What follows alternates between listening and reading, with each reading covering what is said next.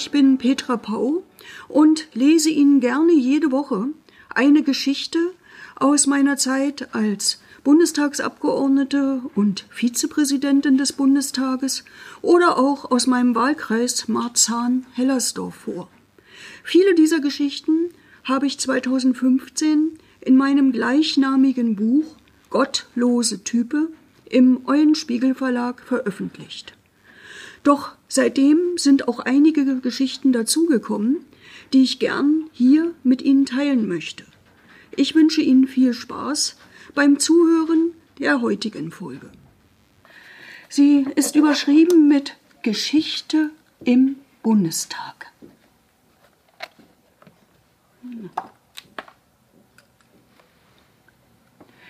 Der Deutsche Bundestag steckt voller Geschichte und Kunst. Wer sich alles erschließen möchte, bräuchte dafür Wochen. Also führe ich meine Besucherinnen und Besucher zu ausgewählten Werken. Das Archiv der Abgeordneten gehört dazu, ein französischer Beitrag. Dort wird mit stilisierten Postkästen an alle Parlamentarier erinnert, alphabetisch und nach Perioden geordnet, die von 1919 bis 1999 durch freie, gleiche und geheime Wahlen Volksvertreter wurden. 1919 markiert den Beginn der Weimarer Republik. 1999 den Umzug des Bundestages von Bonn nach Berlin. Ergo kommt auch mein Name dort vor denn ich wurde erstmals 1998 in den Bundestag gewählt. Historisch spannend wird es, sobald man sich anschaut, wer alles für welche Partei dabei war und bei wem dazu ein schwarzer Streifen mahnt, ermordet durch die Nazis.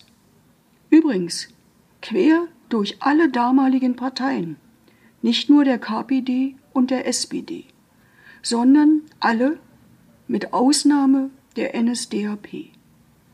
Einfach erinnert übrigens an Adolf Hitler, der 1933 ebenfalls frei und geheim gewählt wurde. Gelegentlich wird es von erbosten Besuchern eingetreten. Ich halte beides für wichtig. Dass der Nazi und Massenmörder Hitler nicht verschwiegen wird und dass dies Widerspruch hervorruft.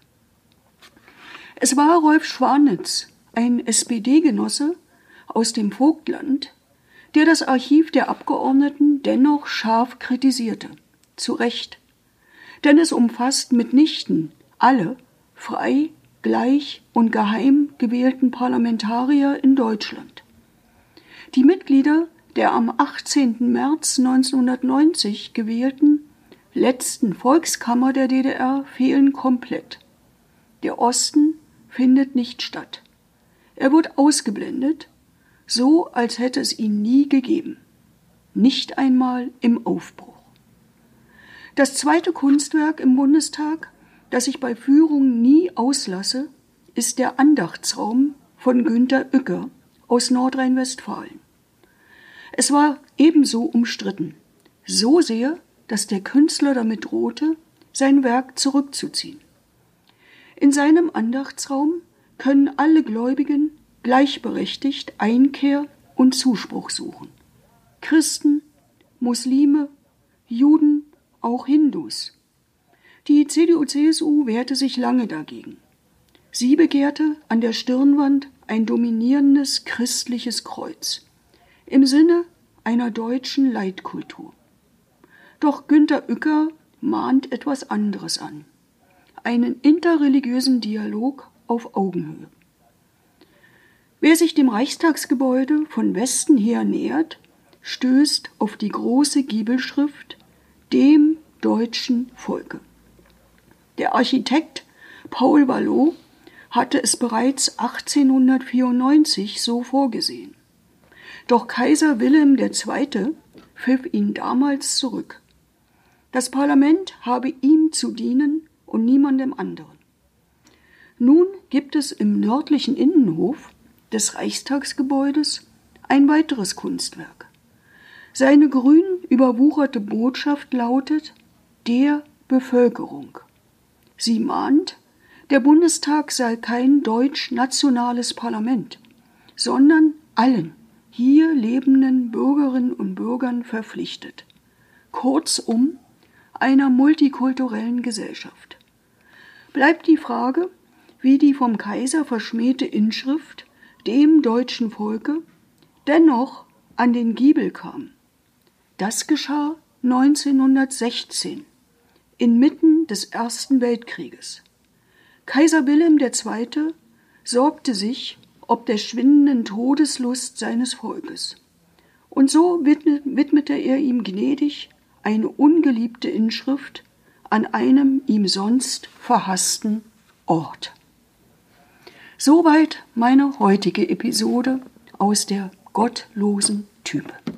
Ich hoffe, Ihnen hat diese Folge gefallen. Falls Sie noch mehr hören wollen, würde ich mich sehr freuen, wenn Sie meinen Kanal abonnieren, mir einen Kommentar hinterlassen und ihn auf iTunes bewerten. Falls Sie mehr von mir sehen und hören wollen, können Sie mir gerne auch auf Facebook und Twitter folgen.